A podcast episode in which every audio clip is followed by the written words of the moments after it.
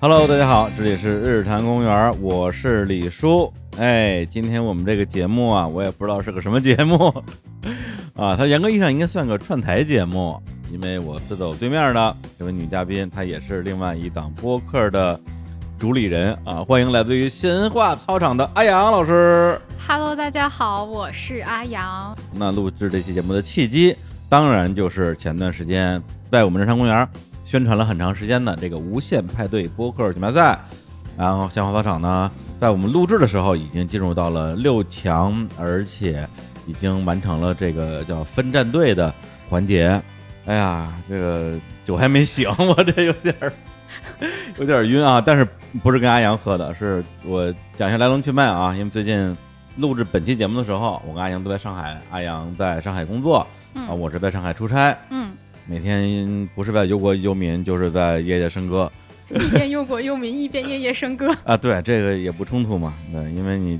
太忧愁了啊，何以解忧，唯有杜康。所以今天当阿阳来到我酒店房间的时候，我还没有起床， 但是他并不介终意。于，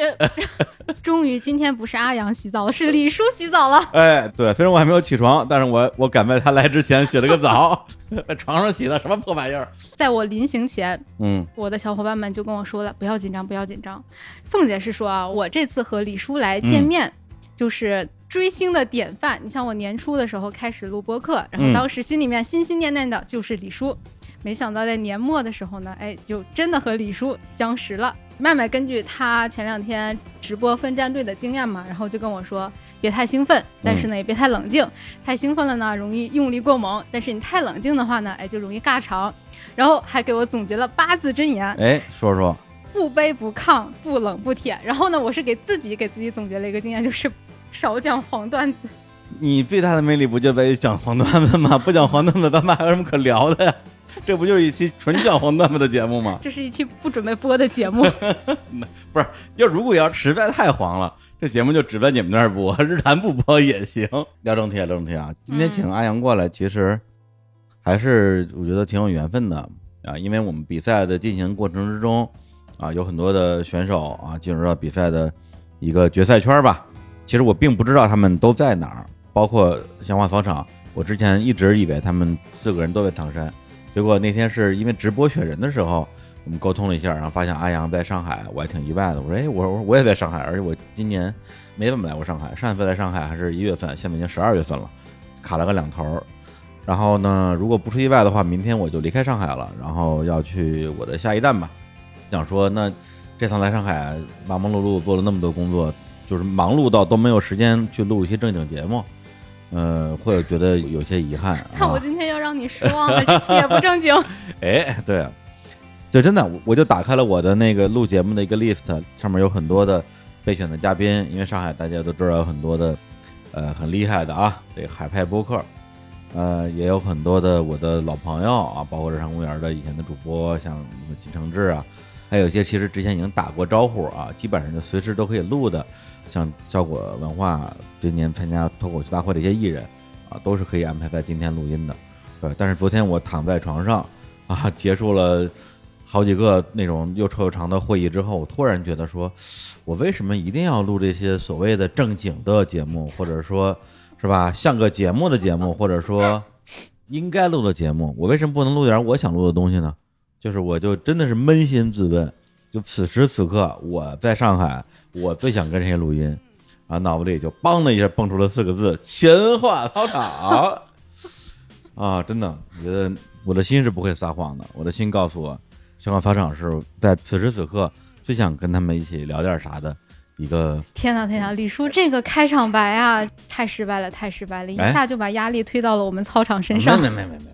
没有什么没有什么压力，对，这是我想给你们录音是我的事儿啊，这是我的一厢情愿，跟你没有关系。嗯，对你刚才阿阳非常谦虚的说啊，是什么大型追星现场，这也是我的小型追星现场，因为我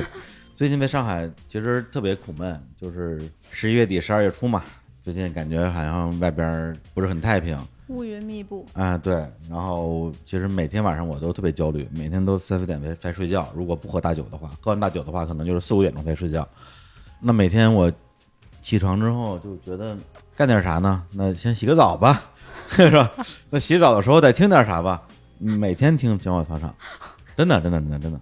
作为一个不太听播客的人，我现在是小马操场的忠实迷妹。我不但分清了你们四个人谁是谁，啊，我连你们的家底儿都摸透了。 对对，你们了若指掌。 对，就这种感觉，哎，特别好。对，因为我从来没有追过别人的星，我都是被追星的。然后突然感到了青春的活力。对对对对对对，就是有一种青春感，对，嗯就是开始在跟他们四个人，无论是一起在我们五个人有个群， 叫叫我爱我爱操场，场，呃，还是私底下一对一沟通的时候，我就开始已经开始丢他们节目里的黑梗了，这种感觉还是很快乐的，所以我就觉得那就不管三七二十一，先把阿阳约过来，我们先聊聊看啊，嗯聊一个其实我还蛮有兴趣，而且是真的有兴趣的话题，就是来聊聊阿阳的专业啊，嗯因为我们本身如果要胡逼着聊啊，聊点儿那种也可以。特茶、特飞、特黄的东西，那嗯不张嘴就来嘛啊！但是如果这期节目会录制的话，那也是跟想法发厂的啊四位小姐四个姐人一起哎我一个哎人起不行录 对，带不动李叔，那车轮战嘛，我说车轮战来来战我呀！哎，对，那一对一的聊，我觉得其实说回来，它其实更像是我对阿阳的一个访谈。那这个访谈的内容就是聊聊他的专业，因为他现在在上海工作，是一名医生，是一个什么医生呢？乳腺外科的医生。对然后你是呃在上海读的研究生是吧？对，那当时你学的这个研究生的专业是什么？就是乳腺外科。一定要区分的是乳腺外科。就当天在直播的时候，然后李叔问到麦麦我的专业是什么，哦，我看到麦麦卡了个壳，我就想千万不要说错，千万不要说错，嗯，因为大家很有可能就第一印象会觉得我是胸科，胸外科。但但其实不是啊，像我妈到现在可能还会说：“哎，你那个不都是熊外科吗？” 我说，我还是要说啊，这个乳腺外科和胸外科还是不一样的。那胸外科它可能会主要针对的是胸腔以内的，嗯比如说肺啊、食道呀、但嗯乳腺外科我们救治乳腺，嗯还有和其他和乳腺相关的一些疾病问题。嗯比较多的，像什么良恶性的肿瘤呀，还有一些炎症性的疾病啊，嗯还有一些像哺乳期的问题，它主要就是针对像孕产妇这个特殊阶段的嗯这个时期，它可能出现的一些问题和一般人还是不太一样的。嗯那像哺乳期的话，我们可能还会和妇科呀、产科呀这种联合的治疗。而且其实不只是女性啦，像男性的一些什么乳腺增生肥大呀、嗯这种都可以的。我突然低头看了看自己的， 你是不要看我在进来的时候已经瞄 过了，我天！不是这个东西，就看就能看出来吗？不得，摸一摸呀。不不不是，我不是我不是我不是让你摸的意思，我就是说，是是真的，就是一看就能看出问题来吗？还是要要摸一摸才知道那？还还是要上手摸的。如哦果哦说一看就有问题的话，那这个问题就不小了。对对对，嗯，哎，你看阿阳一说起自己的专业，一下就变得特别的严谨啊，确实是一个有有有证儿的啊，有这个正经正 正经执照，对正经执照的正经医生，也是在正经医院工作的。对，那我有有点好奇，就是因为我之前好像我有一个可能是错误的印象，啊就是很多我身边的朋友学医的，好像都是比如说上大学，有的是本硕连读，有的是嗯，怎么着，都是比如说就是学比如说外科或者内科，嗯然后没有具体到那么具体的科室。然后呢，他们是工作了之后，在一个医院把所有的科室轮一圈儿，轮完之后才落在某一个科室。嗯而在上学的时候，并不知道自己未来会去哪个科工作。我不知道你们是怎么一个情况。这个是之前的时候其实是这样一个情况的，大内科、大外科，嗯然后医生到临床之后，就像李叔刚才说的这样，全部都轮一遍，然后再对定科。但现在分得越来越精细了哦，在你研究生的时候，你在选专业的时候，就是要定出来，比如说心血管内科，还有说内分泌科，嗯然后外科的话，它也会具体分情况。嗯。嗯，那当时你本科是学的什么专 业？本科是 针灸推拿，跨啊度有点大。 哎，这确实有点不爱针灸推拿。哎呦，我 这我这个腰啊，嗨，可以可以交给我。大夫，给我来一针儿吧！我天。啊，那你是怎么转过来的呢？为什么 从针灸推拿就转到了乳腺乳腺外科呢？这个跨度确实有点大。时间、空间跨度都挺大的哎。，怎么说？嗯，我的研究生专业 是乳腺外科，嗯但其实我考研是考了两次，嗯，就是二战我才上岸的。那我哦本科专业是针灸推拿，那我第一次考研的时候就是报的针灸推拿，是天津中医药大学，哦，但是一战就惨败，嗯，惨败，哇，这多惨！啊就是本来觉得自己是众望所归的，嗯结果这个成绩出来之后，我嗯靠，就是临门摔了个大马趴的那种感觉。哦，我还记得我当时就不相信自己这个成绩，我还跑到天津中医药大学，我去查分儿，哦，查出来确实没问题，嗯我就一个人从天津中医药大学哭着走到了天津火车站，哦我以就是为哭着走到了唐 山。我那 我是 不是什么泪洒海河？对呀。啊，那你这么说的话，你还有勇气考第二次研究生，我都觉得挺了不不不起不的不了。，这个勇气吧，怎么说？嗯，就刚开始的时候是完全不敢考了，就哦怂了。先工作吧，然后就工作了一年。哦，工作了一年之后，可能这个羞耻心稍微回复一点了，嗯嗯然后哎，不行啊，这个确实现在这个情况吧，在我们医学行业里面，学历就是一个敲门砖嘛，你没有对对学历，对就是没有人要你啊，嗯对对对，你没办法。你就只能去做针灸推拿。不，我是想了一个人不能在同一个地方摔倒两次。哦我他妈的绝逼是不考针灸推拿了，我也不考什么北京、天津了，哦，我要考个不一样的。然后当时是刚好我在上海这边有同学，嗯他是本科和我一届的，然后应届就考上了研究生。他说你要么来上海这边吧，嗯我还能帮你联系联系导师啊什么的。对对，我说上海哎呀，哦大城市呀。好远啊，而且，其实当时心里面确实想了，嗯就想天津这个地方啊，我不行，嗯，它是我的伤心之地，滑铁卢，我一定要去个更好的地方。嗯哎，这个没有地域歧视啊， 就是想我要找一个怎么着也是差不多的，让我不管是心里吧，还是说在别人看来，我要咸鱼翻身。对，就当我年不你能看我不起，我对啊今天我让你高攀不起，哎对，然后当时就考了上海，嗯，然后还好，就初试的时候过线儿了。嗯当时是我那个同学，他在上海这边嘛，他说我们这边妇科不错，你要么来妇科吧，就哦报妇科。妇科不错是什么概念？就是比较好就业是吧？呃，不是，是在他们老师这比较个好对导师还不错，嗯就发展的不错。然后你要么来考妇科吧，嗯哦我想自己是个女生是吧？嗯，考妇科也不错。哦嗯，我就第一志愿我相当于是报了妇科，嗯然后初试过了，初试过了之后，我准备来上海复试。当时跟我一起复试的是有三个人，就算我在内是有三个人的，嗯 我是分儿最低的那个。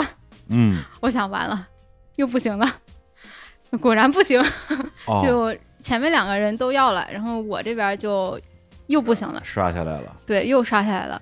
然后我那年考的时候，还是可以先私下再找一圈导师的，啊嗯、能够要你的话呢，就就要。嗯我也找了一圈儿，找了一圈儿，还是不行，嗯，还是没人要我，我都哎准呀备打道回府了。然后从哭着从上海走回唐 我山，天哪，泪洒黄 浦江。对、啊 我当时还跟我操场的姐妹们说，嗯哎，不行就不行吧。然后大家还安慰我呢，说没事，咱这个好歹初试过了，嗯是吧？那就回 来呗。比上次还是有进步的。我天！准备回来的当天早上，嗯学校教学处的老师给我打电话，嗯，说我们这边乳腺外科还在招人，你要不要？我说好呀好呀，嗯 我当时可能根本就没注意他说的到底什么科，哦，只要是有人要我，我就来对对，啊、好歹有学上了呀。对啊，然后就这么又去复了个试吧，嗯因为到最后了嘛，大家该找的都已经找到了，然后这个就相当于是就剩我们俩了，嗯，就牵线搭桥就成功了，我就到了乳腺外科，嗯就这。样的。但现在想来，其实还真的挺幸运的，对对对，确实挺幸运的，因为我的导师对我的导师来说，我是他的第一个学生，哦，就是传说中的开山大弟子，对对对，对，俗称大 师姐，就是还真我。是大师姐啊。对，真的是大师姐。嗯其实因为很多老师他在后面的时候，他的学生越来越多，嗯他可能就分不清谁是谁了。嗯，而他的嗯精力可能也不会说每个人都照顾到，对嗯但他只有你一个学生的时候，哎，是不是就蛮好的？对你就是颜回啊。然后后来大家也都说乳腺外科嘛，嗯其实风险也比较小，嗯，风险指的是什么呀？仅从这个疾病死亡率这方面来说，可哦能比较小。对对对对，不管是良性的、恶性的，可能都还可以。而且做手术的话，也都是比较简单的，不会像什么哦开大刀哎那种。那我们的大刀也就是把胸给切下来，没有什么哦，太大的出血量，就比较安全，就是。就不会，比如说像像这种心脏的外科，对对对对，那就是真的是开膛破腹啊那种感觉。对对嗯对，所以还比较幸运的。嗯，你读研究生那个学校，呃，是什么学校啊？上海中医药大学，啊上海中医药大学。对我哦其实是中西结合嘛，嗯像本科是中医，然后我上研究生之后，我的导师是个纯西医，所以嗯相当于我在研究生阶段是跟着他学西医临床啊，呃，做手术这方面的嗯东西。那你们比如说，因为你本来学中医转西医，那你们整个学习的过程是说先学两年，比如说做这种，我我我我完全不懂啊，这学医的过程是做实验还是怎么着？啊不然是后不是的还是说直接去医院里边去实习？研究生的话，它会分学硕和专硕两种类型。嗯那像李叔刚才说的这种做实验，它可能是学硕，就嗯是他专门做这种基础类的研究。像我们专硕就是是更偏向于临床，嗯就是入学的当天，你就是下到医院去参加临床工作的，哦就是刚才李叔说的那种医生先轮转一圈儿，就是我们在学生这个时期就要完成的工作。哦，嗯，那等于说你当时也是找了一个医院，就是应该是学校吧？你找一个医院？呃，是就是这家医院就是属于上海中药大学的一个附属医院，哦那属于这家大学的学生都到这个医院去嗯完成临床的规培学习。吧嗯，也就是说。虽然你的专业已经定了是乳腺外科，但你还是要把这些科室整个转一圈，对的然，后再回到乳腺外科这科室。对。的，哦，嗯。那我不知道，就是在这个过程之中有没有一个，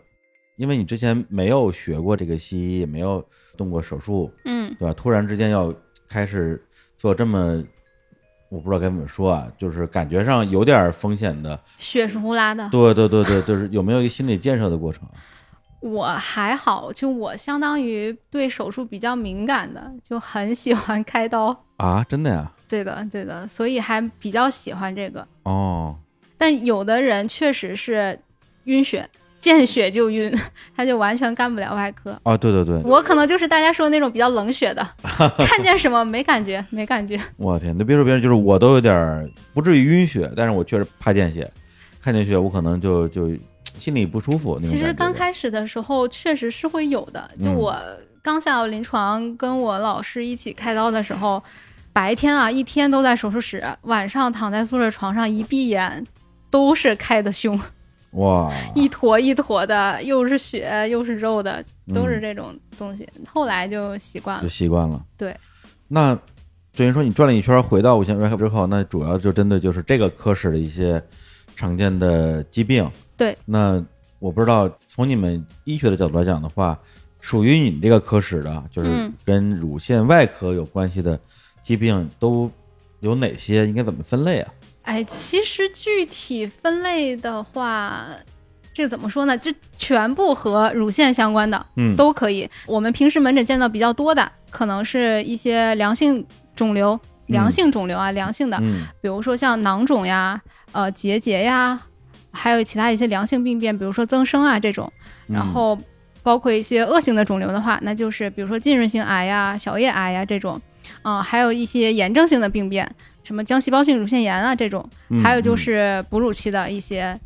问题，嗯，还嗯有像小朋友乳腺异常发育的这种也会来看。什么叫异常发育？就比如说青春期的时候，他可能突然激素分泌异常，嗯，尤其是像男同学哦，啊、可能会遭到小朋友的嘲笑呀这种。不是你说这个，你说这个让我想起了一一段这个有点儿有点哎儿尴尬哎的往事。嗨，就是应该上初，我忘了是小学初中了，应该是初中吧。就有段时间我洗澡嘛，因为我比较又爱洗 澡，对，就喜欢洗澡，爱干净。然后洗澡的时候，我就觉得我的这个乳乳房啊，我还不知道这东西怎么说，呃，就是我的这个胸部嗯啊，乳头里边的那个位置，好像有一个小小的硬核儿。嗯就是你用手去捏它，是一个是一个小球，一个小圆球。嗯，我当时吓坏了，我说我靠，我不会我是要我要成为我梦中的仙女 了。哦什么玩意儿啊？ 我成为仙女，小仙女就是我本人。 我这个不，我就就太害怕了，我就觉得我靠，我不是发育了吧？对、嗯你像对于一个小男孩来讲的话，这个这个冲击有点太大了。对，其实很敏感的，对啊，嗯就是关键在于那个时候也没有，你想那是什么时候？那是九几年的时候，也没有互联网，什么都没有，我也不能上网去查，我也不能去问，我问谁啊？问嗯别的男同学 吗？对啊，问老师吗？你有没有？对你有没有你长有啊？对，你就没有，我有。 而且关键在于你，你问他，你不就被人知道了吗？嗯，对这个事情，一个是如果是真的，我真的要长咪咪了，就已经很可怕了。然后被人知道这件事情更可怕。 更可怕。对，最后我忘了问了谁，应该是可能还是问了家长吧，因为我们嗯家里有那个、哦，想起来了，问我问了我姨父，我姨父是外科的医生，骨外科的医生，啊，然后而且他整个人就比较威严，特别严肃，不苟言笑，所以我觉得他应该能用他那种很专业的一个方法来来解决我这个问题，而不是开我的玩笑。嗯后来我就说，哎，我姨夫我这怎么着？然后他就摸一下说没事儿，都这样。我说哦， 对对对，真的感谢他，要没他的话，这个事儿可能会担惊受怕很长时间。其实乳腺的话，男生女生都有的，只不过嗯是女性她发育的相对来说好一点， 好好一点是，就是大家有的都有。这个嗯其实男生女生是一样的。嗯，对，嗯所以我那个东西后来我印象中我会上网，呃不是不是我会上网，就是网会上我之后，我上网查了一下，好像是男性在青春期的时候会有这样一个形成一个什么一个核儿，然后又过段时间它自己就没了，嗯，好像是青春期的这样一个过程。对，对，所以今天跟阿阳聊这个话题呢，我觉得从我角度来讲的话，当然会有我好奇的部分，因为这个领域我的知识就是零嘛，就一点儿都不懂。另一方面的话，这样我就好梦李叔了呀。哎，嗨，也会觉得这个事情跟我们每一个人吧，包括我们这些大部分时候感觉不到自己有乳腺的男性来讲，还是究其相关的。嗯对，所以刚才你说的那些那些病吧，什么什么良性、恶性的，什么什么浸润啊、小叶啊，我也听不懂，但是我还是挺想去了解一下的。比如说，前两年网上有一个段子，就是说女生不要忍气吞声，嗯啊，因为什么忍一时乳腺增生，啊，这个退一步子宫肌瘤，呃，这反正差不多有这么一个网络段子吧。乳腺增生也是我从小到大，反正在各种什么广告啊里边经非常常会见看到到的四个字儿。对，嗯，对。到底啥叫乳腺增生啊？其实我觉得大家把这个弄得太严重了。嗯，有的时候，像我在门诊的时候，可能进来一个人，你还没说啥呢，他就说：“医生，我有乳腺增生。哦，”我心里面想，乳腺增生不是个大问题，嗯，就很多人他都会很紧张。对，你先解释一下医学上什么叫乳腺增生，症状是什么，我都不知道。嗯，症状的话，可能表现出来的啊是你觉得自己乳房胀痛，哦，还有说可能在经期前后的时候，你会觉得这个胀痛明显，或者说情绪激动的时候，也是这个胀痛更明显。嗯，有的呢，甚至于说比较严重的，你摸上去就像一团毛线球，你就觉得自己的胸硬邦邦的，你就觉得哎，我是不是得了什么肿瘤呀、癌症呀？哦，是硬邦邦的，不是那种软塌塌的。对的，对的。但是增生的比较厉害的、比较明显的，哦你会有明显的那种触感，是跟你平时不一样的。哦，就跟自己所谓的正常乳房的嗯那对的种手感不一样。对的，对的。那所以有的人他就会觉得，哎呀，我这是不是有问题呀？长了嗯瘤子呀？但其实的话，如果你真的是摸到自己的乳房，感觉嗯和平时不太一样了，去做一个 B 超看一看。嗯，嗯，这个是最基础的一个检查。啊，这是做 B 超，不是做什么 CT、X 光这些。呃，不一样的，不一样不的。一样乳做 B 房超来说，CT 的检查比较少，哦，我们可能只有恶性肿瘤手术之前要看一下它腋窝淋巴结的情况，那我们可能会去拍 CT。嗯但是针对乳房的检查来说，我们会首选 B 超的检查，然后像李叔刚才说的 X 线，就是乳腺钼靶，嗯它就是是专门针对乳房这一个局部的一个平片的检查，嗯，还有像核磁共振。哦，但是对核磁我们一般不是首选，因为毕竟经济上来说并不是那么的适宜。比较贵是吗？对的，对的。嗯如果是真的有问题的话，那 B 超跟 X 线可能就比较早期的能发现这个问题。嗯如果是说你做这两个检查的时候看到有问题了，但是呢不明确，嗯。你可以再做一个核磁，做一个更详细的检查。那如果比如说 B 超拍完了，拍完之后你拿到这个片子一看说，啊，就是乳腺增生，嗯，那接下来该怎么办呢？我会 别说一句玩笑话，啊我可能会直接问病人：晚上睡得着觉吗？嗯就如果你晚上睡得着觉，那说明可能这个增生对你来说并不是特别的严重，你可能更多的是心理上的问题。哦，我有这个病，但有的人他真的是增生痛到晚上睡不着觉了，哦，那这个时候我可能会给你开一些类似于中成药呀这种的，嗯呃，让你吃一吃缓解一下。嗯我们一般来说并不会特别的建议病人去针对乳腺增生做什么特别的治疗，怎么可说能我会更多的给他一些言语上的疏通，比如说我会跟你说，乳腺增生它和你的情绪、和你的睡眠、嗯和你的休息影响比较大。还有的患者，他来的时候，你看他的年纪，嗯我就问他，孩子多大啦？嗯上什么学呀？嗯很多就是家里面可能孩子正在考学呀，哦啊，压力比较大，啊，跟这个真的有关系真的有关系的。哦所以说，刚才李师说那个段子其实是有联系的，哦，可能确实是心情影响这个乳房胀痛的因素更大一点。嗯嗯，而且除非这个这种胀痛感让你睡不着觉，就是真的是特别影响生活了，对否则它其实不太需要特别积极的治疗。对，我会让他去关注生活里面其他一些事情，就不要老想这件事情了。有的时候你越想，你可能哎觉得我自己真的有问题吧，或者怎么样的。嗯嗯嗯嗯，对我自己可能有时候也会有这种状态，比如说我这两年不是膝盖有点儿问题嘛，半月板可能有点儿轻微撕裂，有段时间我就特别关注，就老觉得我今天膝盖好像又不太对劲，然后就越关注它越觉 得对好像自己连连走路都有点儿小心翼翼了，嗯，那种感觉其实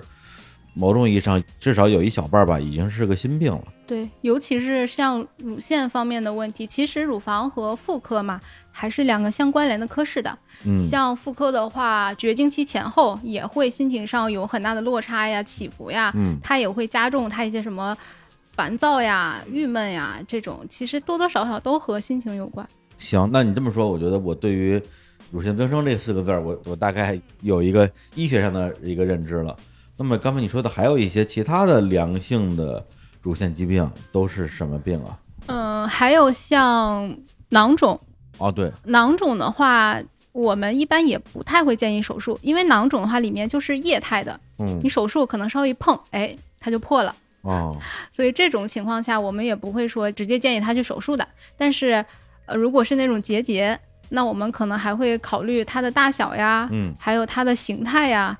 等等的这些方面吧，结合嗯它的报告去看是不是需要更多的一个检查。嗯我刚才说，可能最基本的检查是 B 超，那你可以根据你的 B 超的结果来判断你是不是需要进一步的治疗。嗯比如说，我们从单从 B 超的结果来说，它会有一个 BRAS 分级。那一到二级的话，我们就会让病人放心的，就说你那个没什么问题。嗯如果是到三级的话，那我们可能会说这个是良性的可能比较大。嗯，一般来说会让他半年啊到一年做个随访，就定期做一个随访，还是查 B 超。嗯，如果是到四级的话，我们会跟他说你这个有恶性的可能，然后嗯四级里面可能还要再分，嗯，就是是每一级呀、它恶性的可能是多少？到四级的时候，我们是一定会建议他去做一个活检，就是手术哦检查的。如果是三级的话，可能还会根据他具体肿块的大小嗯呀，还有我们图像上看到的，会建议他去做。那临床上我们可能到一公分的时候，算是一个手术的界限吧。嗯一公分以上，那我们我们会跟他说，你这个可以手术了。嗯但如果我们如果看上去形态还可以的话，会跟他说你这个可以手术，但是不是要手术呢？你看你能不能接受？有的人他非常紧张，非常焦虑，就觉得我手术我就我就完了。那这样的话，你可以跟他说，你如果实在不想手术，定期做检查、随访。嗯如果是说病人意愿还可以的话，他不是特别纠结我到底要不要手术，嗯那我们还是会建议，因为所有的检查都只是一个辅助，它并不是一个定性的结果。嗯只有说手术拿出来了，我们做了一个组织病理，才能确定你这个到底是一个良性的还是恶性的。对对对，嗯，而且我猜就是对于手术这个事儿，病人是不是也会有不同的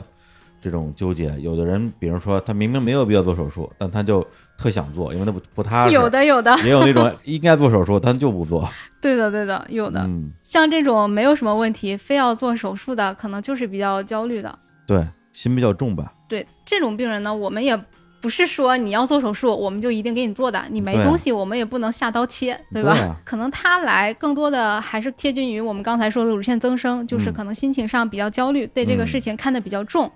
那我们还是会建议他定期随访，哎，那刚才你说的，比如是乳腺增生，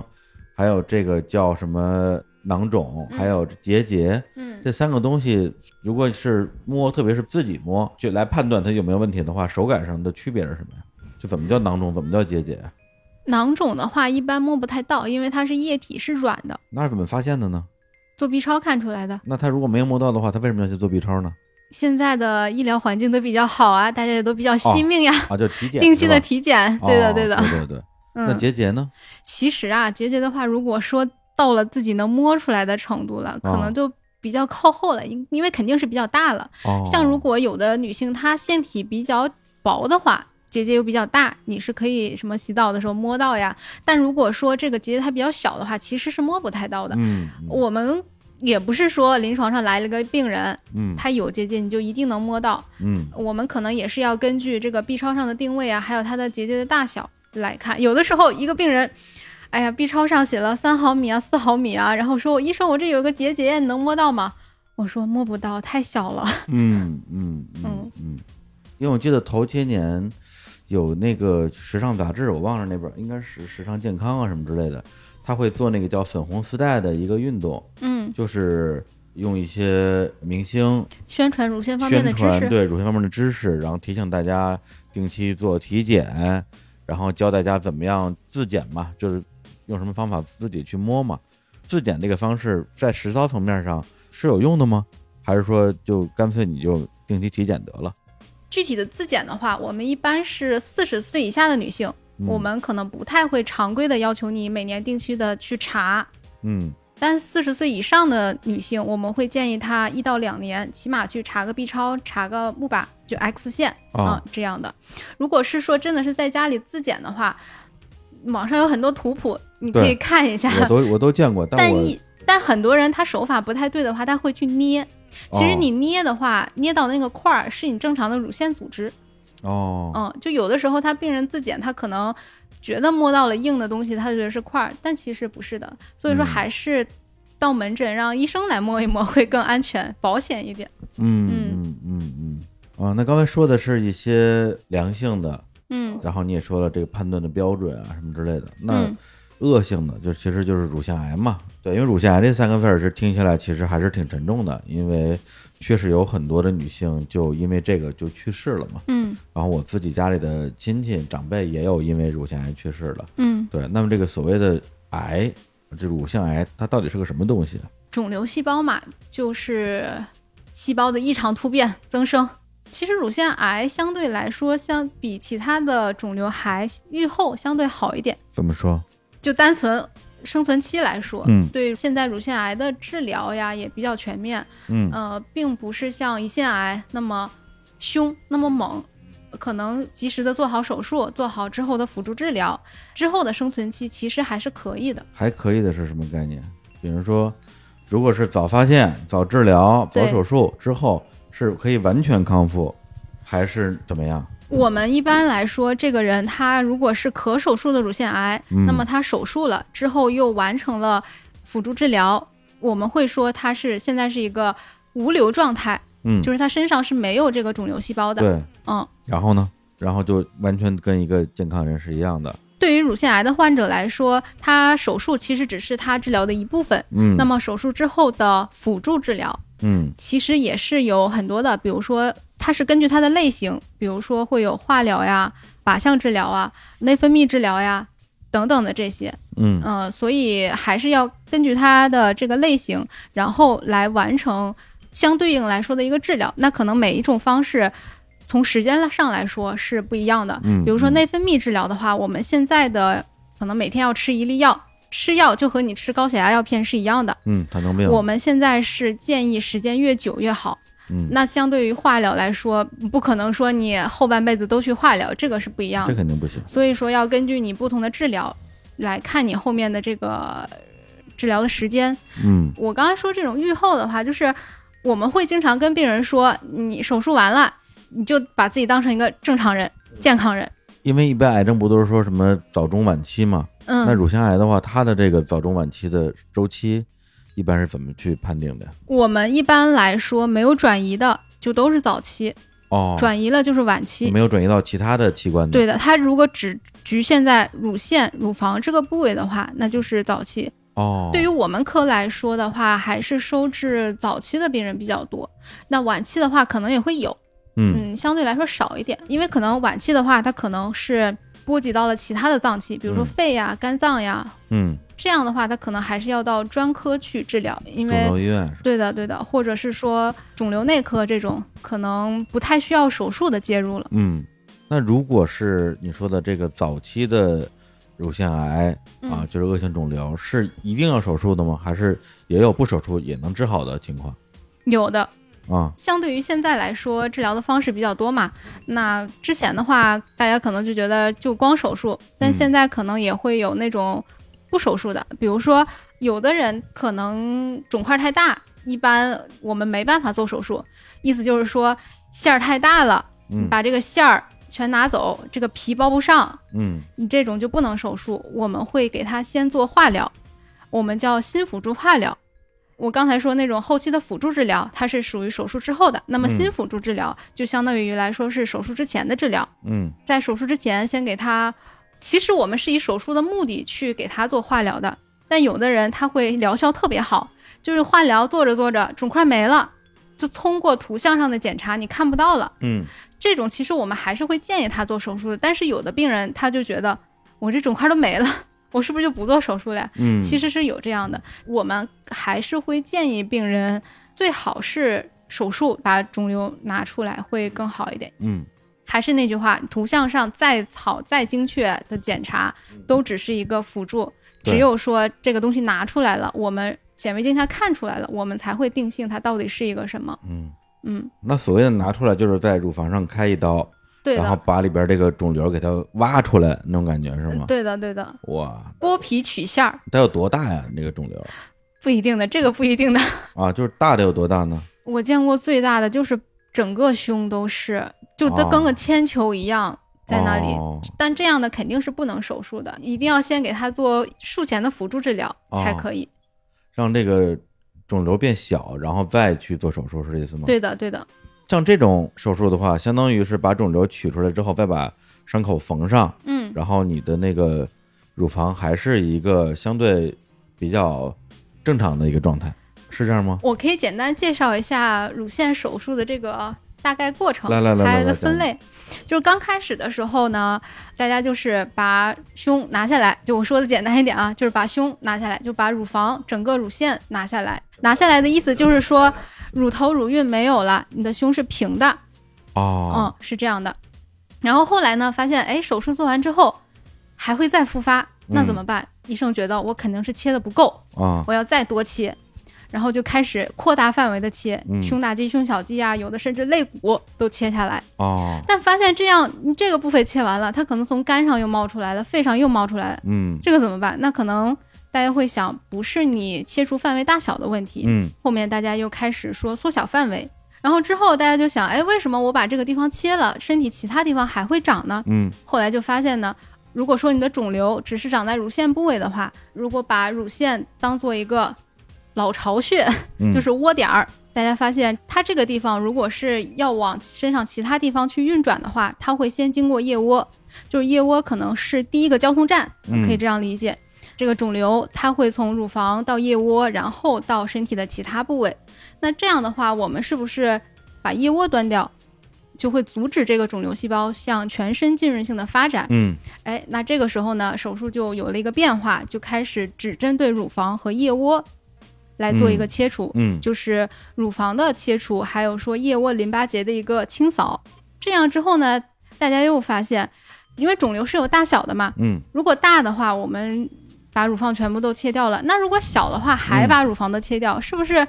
感觉有点过分。嗯，对那如啊，果我范围切的小一点，是不是对患者的生存并不会造成太大的影响？嗯然后这个时候呢，手术方式又有了变化，又开始缩小范围，也就是到了保乳这么样的一个手术方式。嗯那保乳就是保留乳房，也就是刚才李叔说到的那种手术完之后，那可能看上去还是和正常的乳房是一样的。就是只是多了一道伤口，如果做的优秀的话，伤口你可能都看不太见。哦，因这为是在乳晕和皮肤的那个交界线做一个束口的话，哦，因为乳晕本身是有一个肤色的变对化嘛，对对对，对，可能这个疤痕不是太明显，嗯你可能就不太会注意到你做过手术。那这种手术方式肯定是对病人的心情，还有说他术后的这个生活质量都是有很大的帮助的。当然当然，嗯那再后来，大家想。乳房我可以缩小范围，那淋巴结我是不是也可以缩小范围？因为如果做腋窝淋巴结清扫的话，其实是对病人术后的生活质量是有很大的影响的。对这个我我挺好奇的，什么叫腋窝淋巴结清扫啊？怎么清扫啊？嗯，如果只是视觉上的描述啊，啊，就是把腋窝的那一坨脂肪 拿下来，就是你做完手术之后，你看到的就是腋窝空了，就是把哦，淋巴结还有那些周围的组织啊、脂肪啊拿下来。但这样的话，肿瘤细胞是不能行走了。啊，但可能你人体上正常的这种淋巴的运转也是造成了一个问题，对像有的术后那种术后水肿呀，嗯，而且是不可逆的，这个对病人的生活确实是造成很大的一个嗯嗯生活质量的下降吧。那后来我们又增加了一个手术方式，叫前哨淋巴结活检。嗯，我刚才说腋窝可以当做第一个交通站，对，那它肯定就有一个哨兵。嗯我们会在肿瘤局部稍微打一点失踪剂，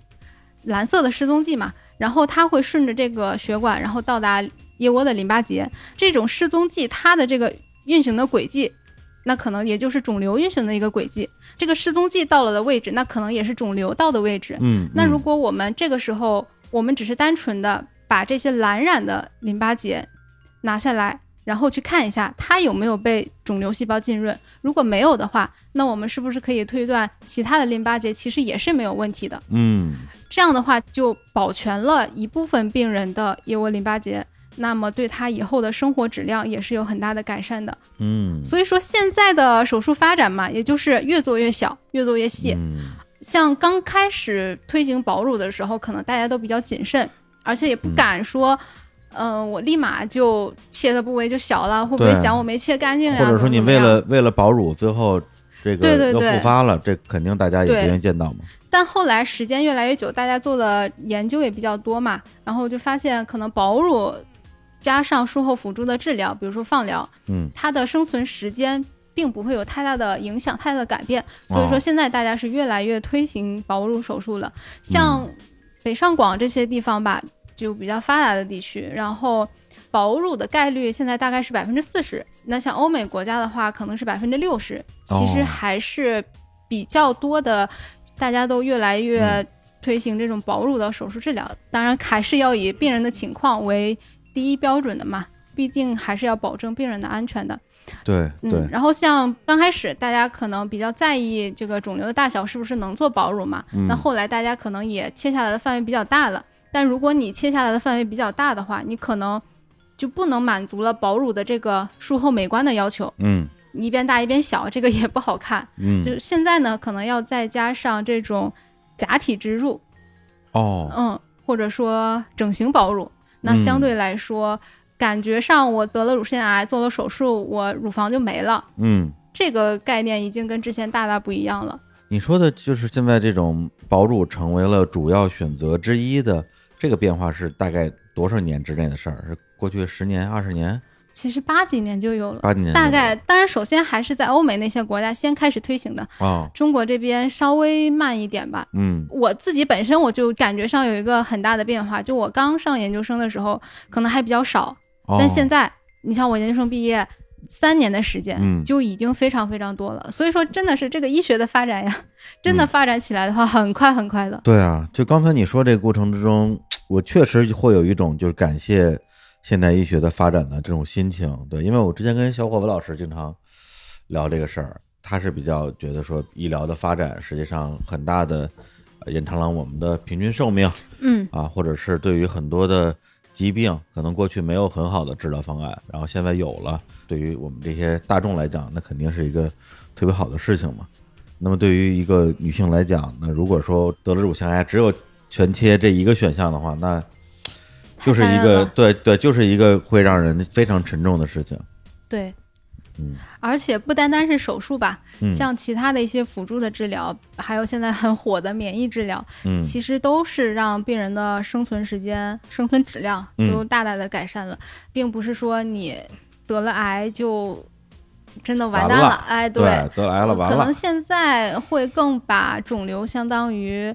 比作高血压、糖尿病啊。你嗯如果药一直跟得上，可能相对于某些肿瘤来说，生对存时间还是比较长的。对，反正就比如说像甲状腺癌，好嗯像对是相对而言比较好治疗的，因为我身边的朋友好几个，就是跟我岁数差不多的，有有那种比我小个十几岁的，突然之间就可能说，哎，我得甲状腺癌了，我之前也不太懂，我心里咯噔一下啊，就是然后好呢吓人啊！对，就觉得是我靠，癌，看见癌这个字儿就特别害怕。但是后来他们好像现在都都痊愈了吧？可以可以可对以的，可以对这么的。认为。甲状腺癌是比乳腺癌还要更和善的一个肿瘤吧？嗯你手术做了，基本上就相当于是痊愈了。乳腺癌的话，稍微比甲状腺凶一点点吧，嗯，但是也没有那么吓人。但是如果你比如说你没发现，或者是发现了没有及时治疗，嗯，就一定会死，可以这么说吗？肯定的，哦，什么都不治疗，你完全任其发展的话，啊这个是肯定是不行的。我真的是有碰到过，临床上我发现了，我也知道，我也来医院看，但我就是不治。他为啥不治呢？真的是有这样的病人，我们眼看着他一天天变大，一天天变大，刚开始还能手术的，后面就连手术都不能做了，就跟他，哎，就怎么说都不管用，嗯，不知道是观念的问题吗？可能嗯有的人就是怕手术，他可能对怕手术，怕上手术台，而且我觉得他们还有一种心思，就是我不做手术，我可能得的就不是癌，他就哦不太想面对自己得了就肿后瘤病，即医嘛那种感觉，嗯， 对吧？就是说，因为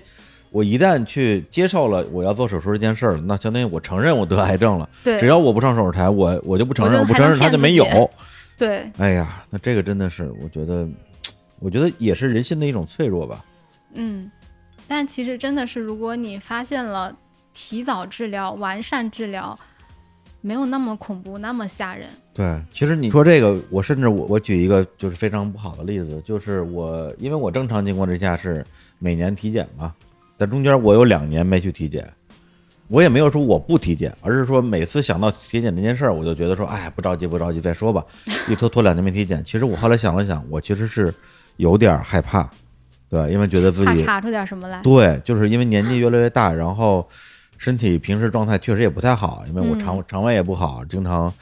闹肚子啊，然后包括像那个胃食管反流也很严重，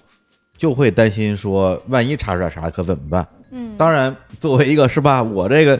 也上过大学，也好歹上过大学。对，也好歹上过大学，也懂懂懂懂科学，按理 说不应该这样，那就是因为。有可能查出点啥来，所以才需要查呀。嗯、这个这个道理难道我不懂吗？我懂啊。但是这两年状态就是说，哎呀，就是万一查出来啥呢？要不先别查吧，反正没没查出来就当它没 有。真的会有这种心情，我觉得这就是一个人的这种精神力量上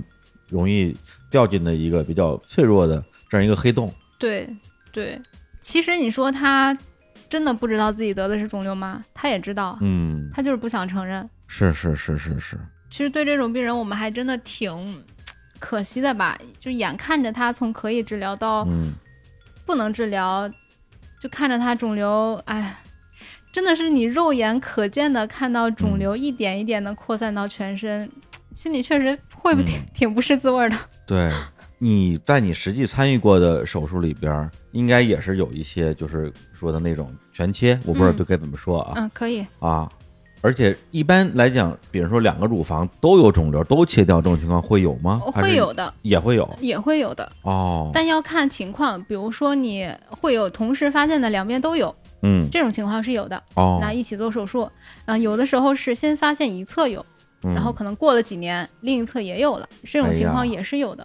因为之前我记得也是一些公益活动啊，就他们嗯会怎么说，就是让大家摆脱病耻感的宣传吧。嗯对，甚至会有一些照片，就是一些女性在完全切除了单侧甚至双侧的乳房之后，去拍照，嗯然后去展示自己的术后的身体，告诉大家，我只是得了一种病，嗯，对，这个不应该是我感到羞耻或者是感到好像被人歧视的一个原因。嗯说实话，我看到这些照片的时候，我自己是觉得蛮蛮震撼佩的服，对对，就蛮佩服的。我觉得本来就应该是这样。嗯因为在生活之中，我们从我们的理性，或者说我们这些受过一些教育、有良知的人来讲，我们都知道不应该去嘲笑一个病人啊，无论你的病是是秃顶啊，还是你有身体上的残疾啊，还是你发育不良，还是你因为得到了因为得了李一叔是在说自己的痛处吗？ 嗨，还是你阳痿， 哇，嗨，什么玩意儿啊？没有没有，就我自己是是觉得，嗯，不应该那样。嗯咱们还是说回来，就是关于原生乳房切除这个事情，我我我当然特别能够理解，如果一个女性遭遇了这样一个东西，就比如说，假如我哪天我少了一只手，嗯或者我少了一只手指头，因为我有一个手指头受了很严重的外伤，后来反正缝上了。假如当时那个伤再严重严重一点，可能我就比别人少一个手指头，我当然也会觉得很难受啊，嗯我会羞于让别人看见那个这个事情，我我能够想象那种心情，但是我我我还是觉得，如果社会变得更包容，然后我们的教育水平更高，这种由于手术带来的对于你说的这美观方面的影响，嗯对于人的心理方面的这种这种伤痛或者压力是可以被缓解一部分的。嗯，对的对的。其实不光是普通人吧，我就说我自己，嗯我对于乳房在女性心里的一个地位吧，嗯我可以举一个例子，嗯就是我之前经手过一个病人吧，然后大概就五六十岁了吧，大概这个年纪，嗯比较年纪比较大了。嗯从他的报告上看，他可能是一个恶性的。嗯，那术前我会跟他谈话的，谈话就包括这个手术治疗、手术方式，就是我可能要做一个什么手术，你下来之后可能。如果是恶性的话，你的胸没有了，我就是白一点啊，嗯你的胸就没了，你要有这个心理准备。当时谈话的时候，病人就表示不能接受。我说那可能还有的方式是做假体，然后病人就考虑了。就我在跟他说的时候，其实我没有想到他真的会做假体，因为在我的哦脑子里面，哦我会觉哦得他已经年纪蛮大的了，是吧啊？？可能没有那么在意对对自己的对这个美观问题了。对，然后啊，我当时愣了一下。嗯，但是手术方式的改变，你肯定是要跟上级医师说的嘛。当然，我就跟我老板说了一下，我后来还加了一句，我说：“哎，这六十多岁了，怎么还有这个要求？”嗯然后我老板当时就很严肃的跟我说：“不管别人年纪多大了，每个人都有追求美的权利。”当然，当时我就特别的羞愧，我想，就这件事情发生在我身上，我三十多岁，嗯我六十多岁，嗯是我的东西，它就是我的，我凭什么不能留？嗯，所以那次是真的是对我一个嗯比较大的冲击吧。上学的时候，我们可能会学什么人文关怀啊这种，但其实你说老师哦念两句课本儿，你能听进去吗？对，反正对对我来说，我可能没大往心里去，但嗯真的是这种人文关怀，你是在临床当中和病人接触，你才会有更多的体会。对对对，嗯，所以对从对那对之后，我就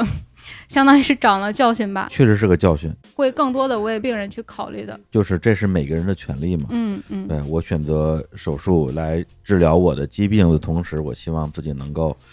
有质量的人生。对，只不过有的人可能是通过战胜自己失去了乳房之后的嗯这种内心的痛苦，让自己很坚强的嗯去面对这件事情。有的人说，哎，那我不行，我还是得有一个隆起来的一个胸部，那我去做一个假体。我觉得对这些东西都是都是理所应当的事情。对这么说的话，那我觉得你比如说你这边除了去帮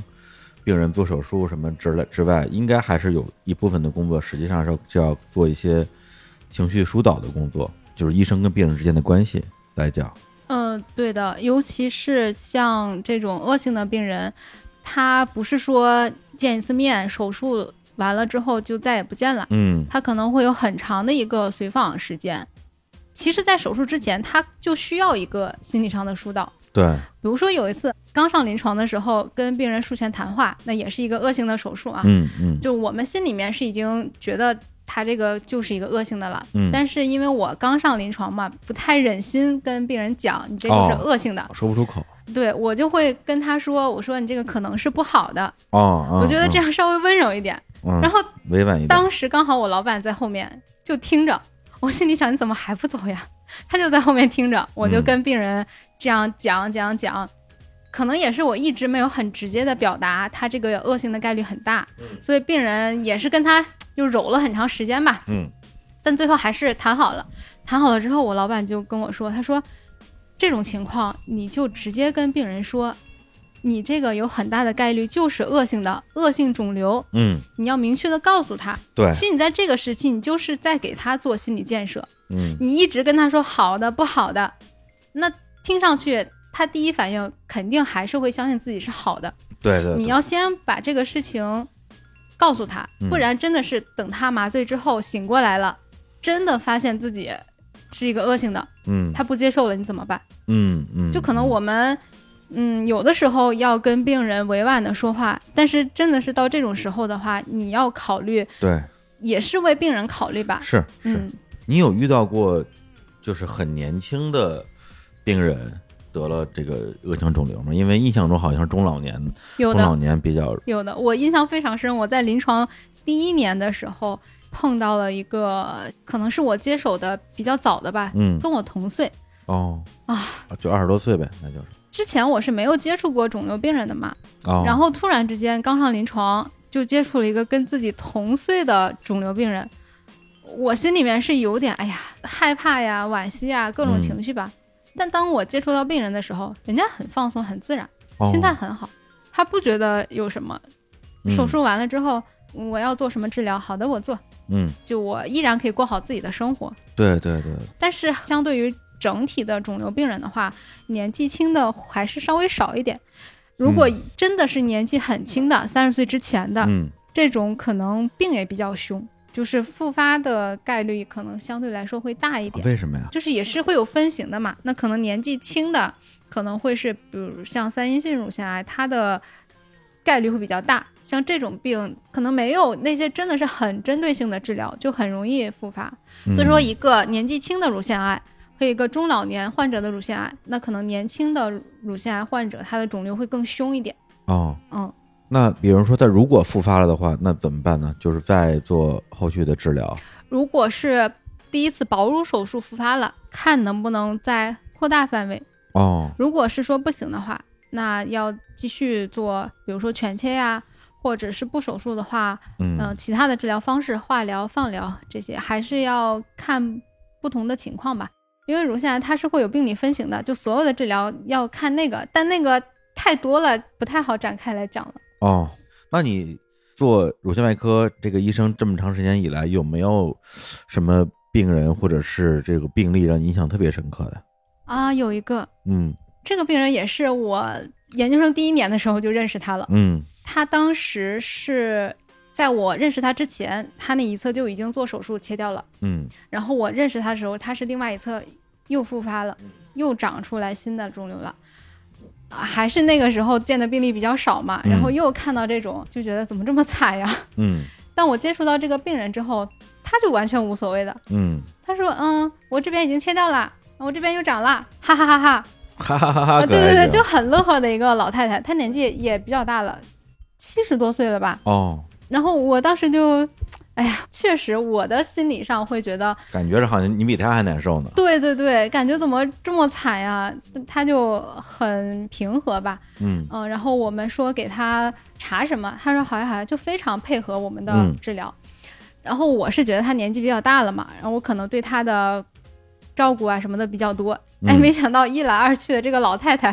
对嗯我也特别的好，哎其实一直到现在我们都还有联系。哦嗯，他是他跟老两口儿，七十多岁了嘛，嗯然后就自己过，子女什么的也都不在，嗯然后我就可能帮他们拿个簪子啊什 么的。这个老太太就看着我啊，小李医生啊，怎么怎么 样的，嗯，哦，一直到毕业之后，她还说，啊、小李医生啊，有没有男朋 友呀？我给你介绍男朋友吧， 你留在上海吧，怎么怎么样的。哎呀啊、就是老太太还蛮可爱的，我觉得她是把我当女儿看了。嗯嗯嗯嗯，刚才你也说乳腺癌它相对来讲不是一个特别凶的癌啊，相对而言，嗯，就是那个什么存活率啊都还是比较好的。那我有一个问题，就是在你这些年里边有没有实际遇到过你的病人，然后最后就是因为他来找你看的这个病，嗯，乳腺的恶性肿瘤后来去世了的这样的？有的还是有的，而且就是我昨天才知道的，有一个病人，也是我在研我研究生第一年的时候，我就认识这个病人了。就这个病人，他发现的时候，他就是一个晚期的，就是已经转移到肺了，嗯当时也是没有手术的，就是做了一个保守治疗，化疗呀这种。嗯在认识他的时候，他是我的一个课题病人。课题病人就是会给病人发药嘛，相当于是做我们研究生的课题。嗯我们收课题病人的时候，也是会跟病人提前沟通的。嗯，那有的病人他可能就直接说我不要，我不要，就是我不吃你这个药。然后有的病人呢，可能会吃了这个药，然后还说，哎，我们就是小白鼠呀，怎么怎么样的，就感觉我们是推销的。 嗯然后这个阿姨就非常和善吧，然后我们说什么，嗯，她好呀好呀，就跟我们沟通的关系也比较好，整个人的状态，嗯在我的印象里面，她的状态一直是不像一个肿瘤病人，是一个嗯，哦健康的一个正常人的状态。就是心态比较好。对的对的，心态比较好，一直到今年大概十月份的时候，嗯后来听我的老师说，这个人突然之间就不行了。嗯，就开始复发了，然后一下子整个人都不行了，转移到肺上啊、肝上啊，然后胸水啊，就已经人瘫在床上了，非常非常瘦。然后刚好那天我还去医院去看我的老师，然后他说说这个病人刚好在医院，你要不要去看看他？嗯然后当时我不太想去，因为我本身听到他复发这个消息，我就很震惊，因为一直印象中就是一个健康的人，嗯突然之间跟我说这个人要不行了，应该说是没有收拾好我的心情，我要怎嗯么没去有嗯没有这个心理准备。看他？对对对，而且这个人他到最后的时候，他也一直是非常积极的一个状态，嗯可能他化疗也用过了，然后新药也用过了，免疫治疗也用过了，都是不行，就是打不死这个肿瘤。嗯然后后来跟他说，你要不要试试灌注？就是因为他胸水比较多嘛，嗯说把化疗打到他胸腔，然后相当于是洗一洗这个肿瘤。哦，但是对病人来说，可能是一个非常大的一个负担，特别痛苦是吧？对，然后也是有一定风险的。哦，这个也是要上麻药的嘛，就跟他说，你要不要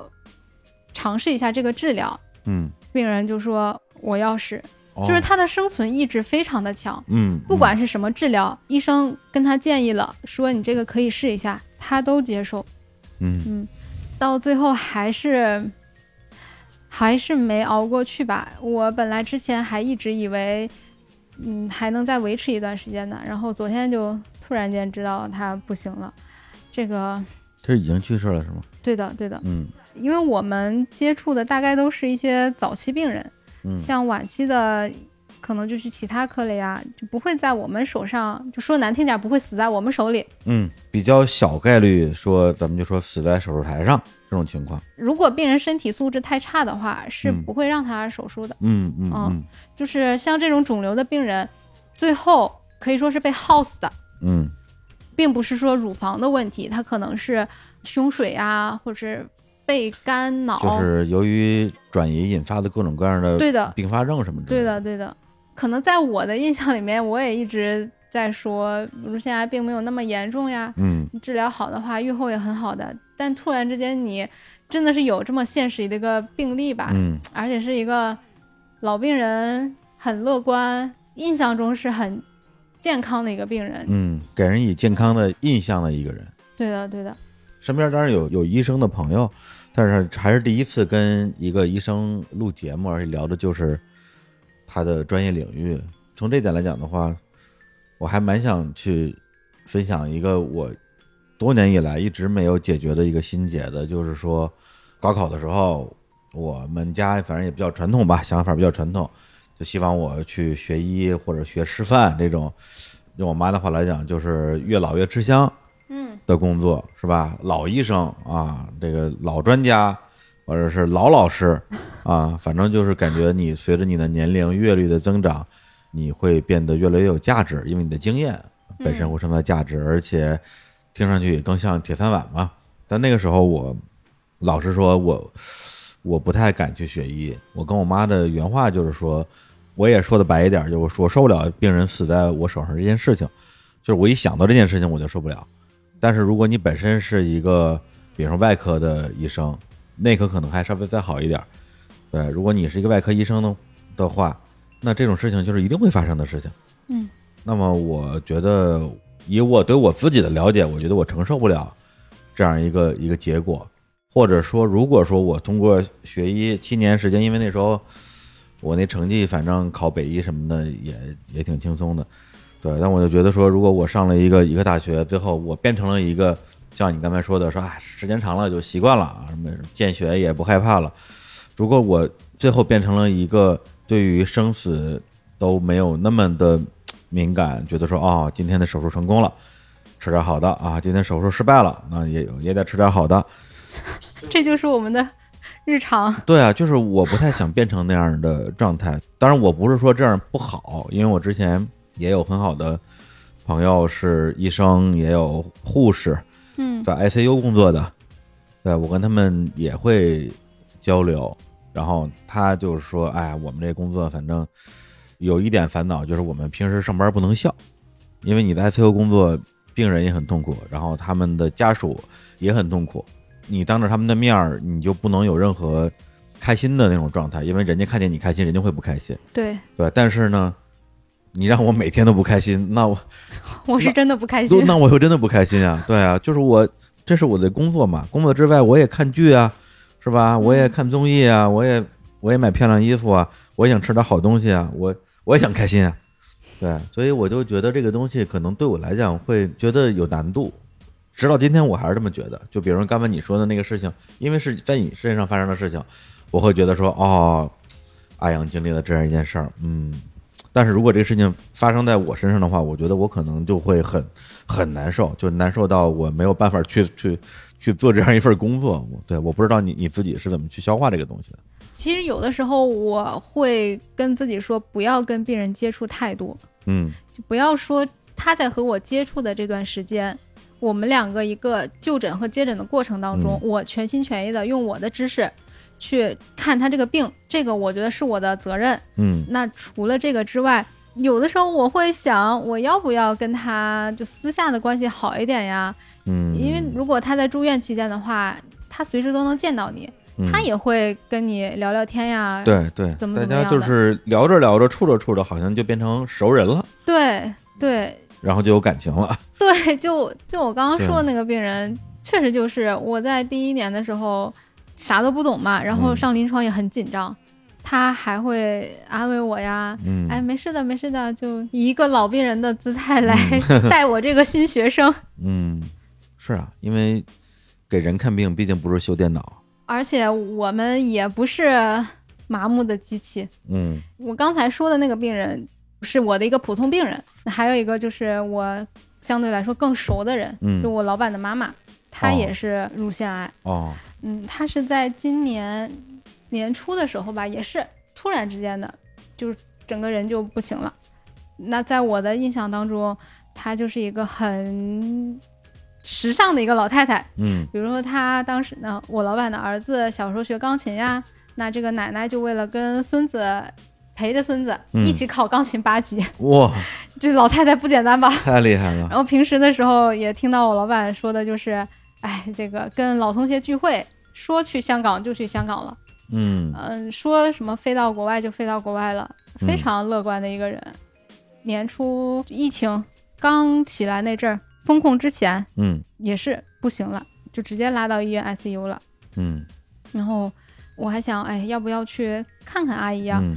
但那个时候因为离得比较远，我如果过去的话，那段时间都在传要封了嘛，交嗯通都要封了。我想我要不要过去？哦，就是呃上海是吧？对的，就是对就是对在对上海。对对对，嗯，也是比较危险嘛。那个时候，嗯我在我犹豫的时候，那段时间是闲话操场放了第一期，哦然后我师妹跟我说说，阿姨躺在 ICU 就没反应了，就跟她嗯说话交流不了了。然后老板给她放了一段你们节目的音频，然后老太太还听了之后还有点反应。嗯，我当时听到这句话时候，我真是哗的一下我就哭了，就就就泪目了。我就想，不管怎么样，我他妈的我一定要去看他。然后那段时间我也是整个情绪是非常丧的，我觉得我自己一个人在外面就挺孤单的。然后这种冲击力就是一个老太太，她本来没什么反应了，然后听到你的声音，我不知道她是感觉到了我们青春的活力吗？ 可能觉得你们的荤段们讲的太烂了。天哪！ 哎呀，李叔为什么插这么一句话呢？因为李叔也已经泪目 了。我确实是在房间里面哗哗的哭，哗哗的哭。哭完之后，第二天我就去医院看他。嗯当时上海就空了，虽然交通没封，但是人已经没有了。嗯我其实也是偷着去的，因为嗯当时医院不让你去外面嘛。虽然是也是在上海，但是跨区了。哦，然后我去了之后，先看到我老板，我老板其实是一个平时非常精神的男神一样的人啊。嗯，对我来说，哎，对我老板是男的。嗯李叔呢，如果有什么乳腺问题，不好意思来找我的话，我可以帮你联系我老板， 嗨，让我的两个男神有一个什么，让我的两个男神相会。行，一会儿让他给我摸 摸我有没有问题。我看到我老板就平时挺精神的一个人，看到他整个人就老了十岁，肯定的呀，就也是不能接受吧。嗯然后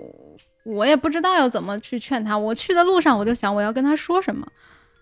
想不出来。哦，哎，我就看着他，就我觉得我如果那个时候去安慰人，也觉得特别虚假。这种情况大家还不知道是怎么回事儿嘛，对啊，是吧？你说什么呀？什么人死不能复生？我当然知道人不能复生 了，还哎用你说呀？还没死呢，这时候。啊，还没死，哦还没死呢嗨，对，就是人都是要死的嘛。我当然知道人都要死了。然后我说，要么去看看阿姨吧。我老板就带着我去了 ICU。我看到她的时候，一个老太太躺在那里，也不知道说什么，我就上去握着她的手。我摸到她手的那一瞬间，我就，唉，我老板也在对面，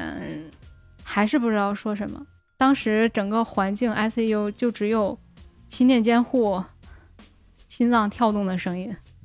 我在场的时候还没什么反应，我出来之后，我跟我老板分开之后，我又哗的我就哭了，我就想凭什么呀？我们平时救了那么多病人，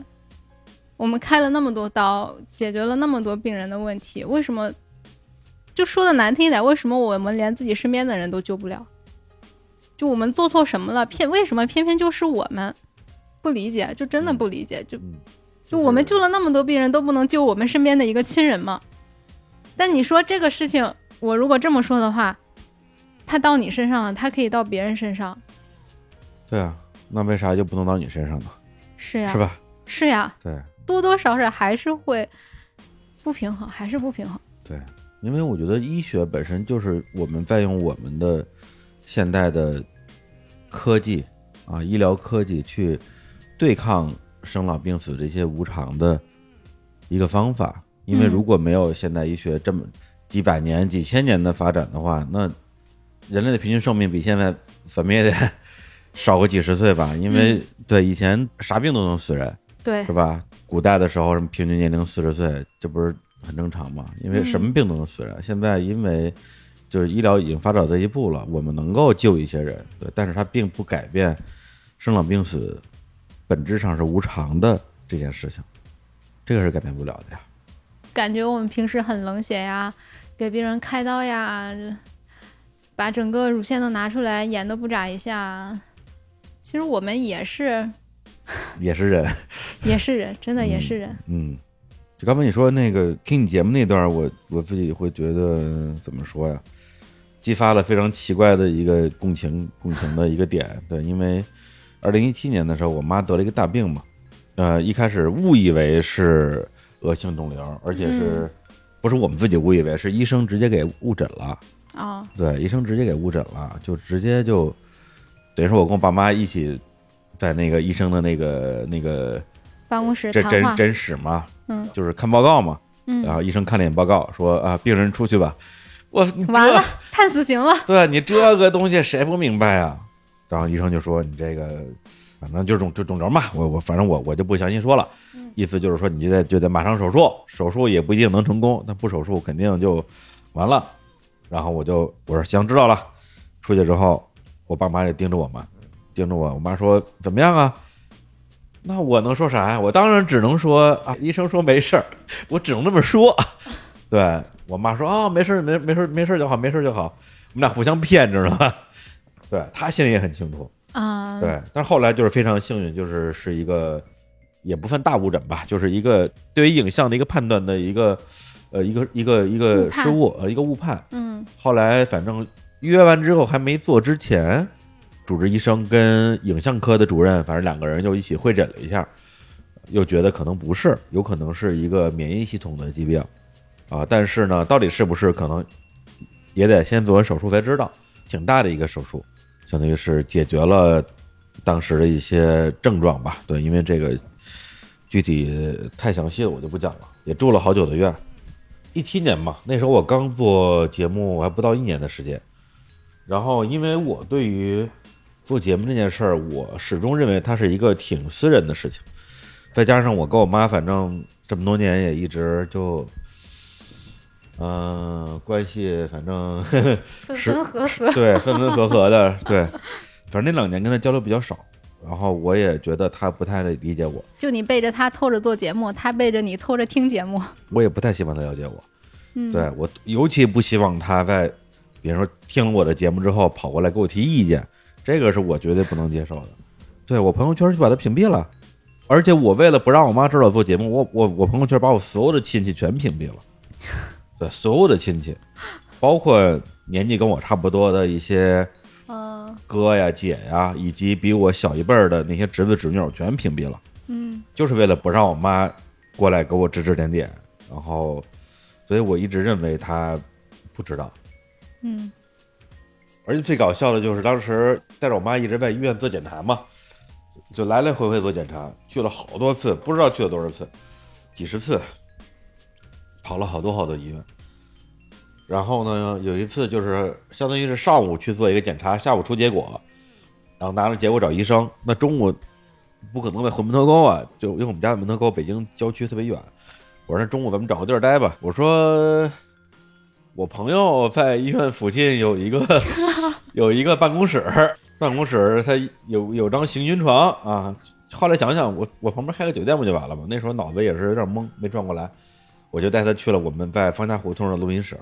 嗯，进去之后就一个小房间啊，四个麦克风， 我搁这架着。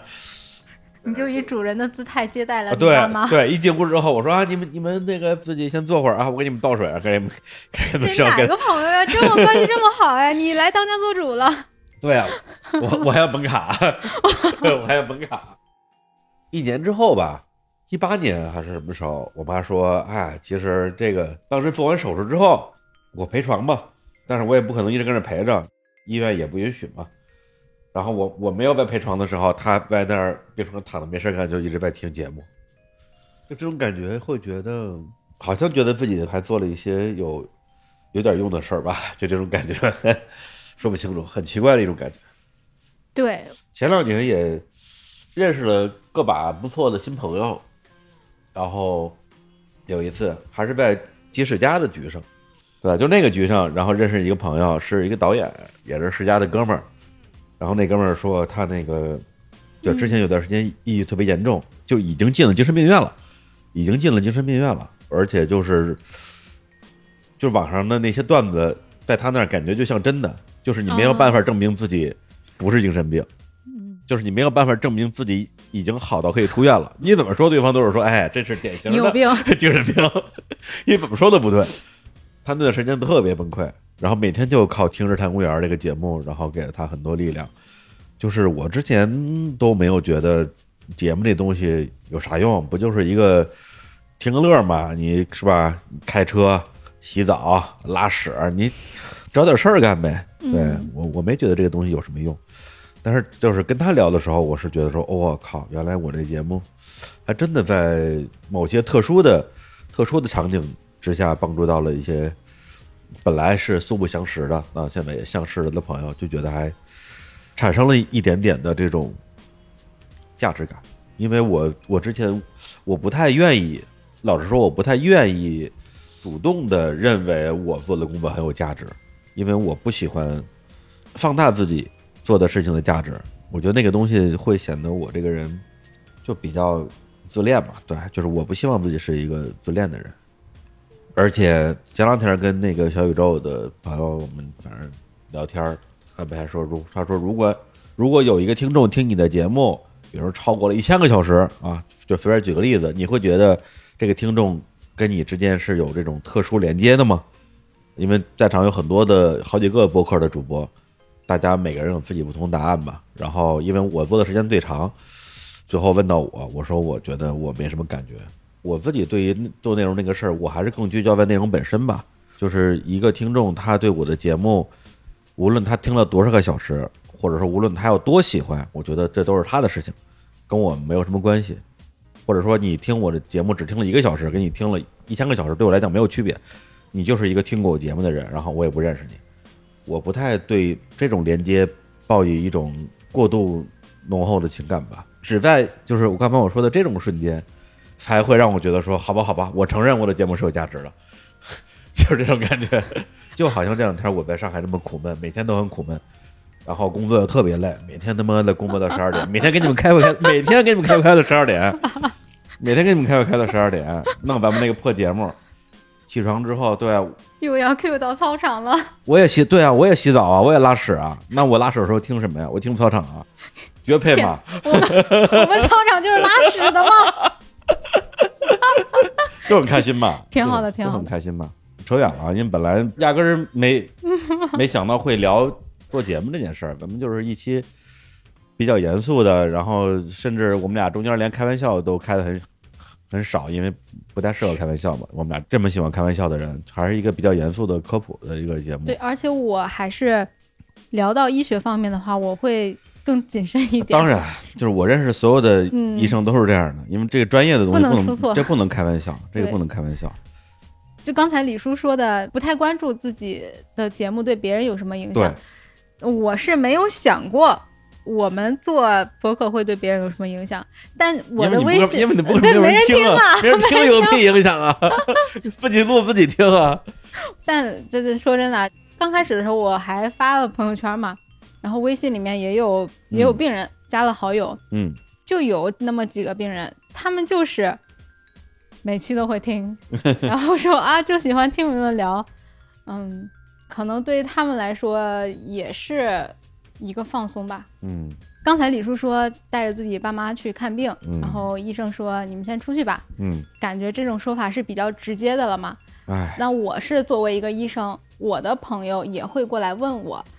不管什么病都会来问我，就啊觉得对我是医生，我啥应该啥都应懂。该啥都懂。对对对，但其实我。我们现在就是学的专业越来越细了，那可能我知道的话，我会直接跟你说，我这个东西我的了解是什么。如果我不知道的话，我也会直接的跟你说，嗯，嗯，这个个方面我不太清楚，我帮你去问一下其他专业的医生。对，如果说我问到的话，或者说这个是在我能力范围之内的，对方问了我，我可能就是会拿出我医生的态度，我就跟他说这个东西怎么怎么样，嗯，因为可能现在的医生他在跟你交流的时候会跟你周旋，嗯正着说反着说都可以，嗯，他就不跟你说白了。我其实是很烦这种的，哦，我的话，我这个东西是什么，我直接告诉你，也不耽误你的时间。然后像我有一次麦麦是他爸爸体检的时候嗯查肺上有一个小结节，嗯他问我这个怎么办，我就问他说这个片子你过来，我让我们这边的医生看一下呀，怎么怎么样的，反正就两边结合了一下吧，所有的结果。他那边的医生给的答案是呢，不知道这个东西是什么，有可能是一个结核遗留的一个病灶，就是没啥问题，嗯但不排除是恶性的可能。但因为本身这个结节的不是很大，医生说你要么确诊的话就只有穿刺活检，对，才知道是什么。他就问我这个怎么办，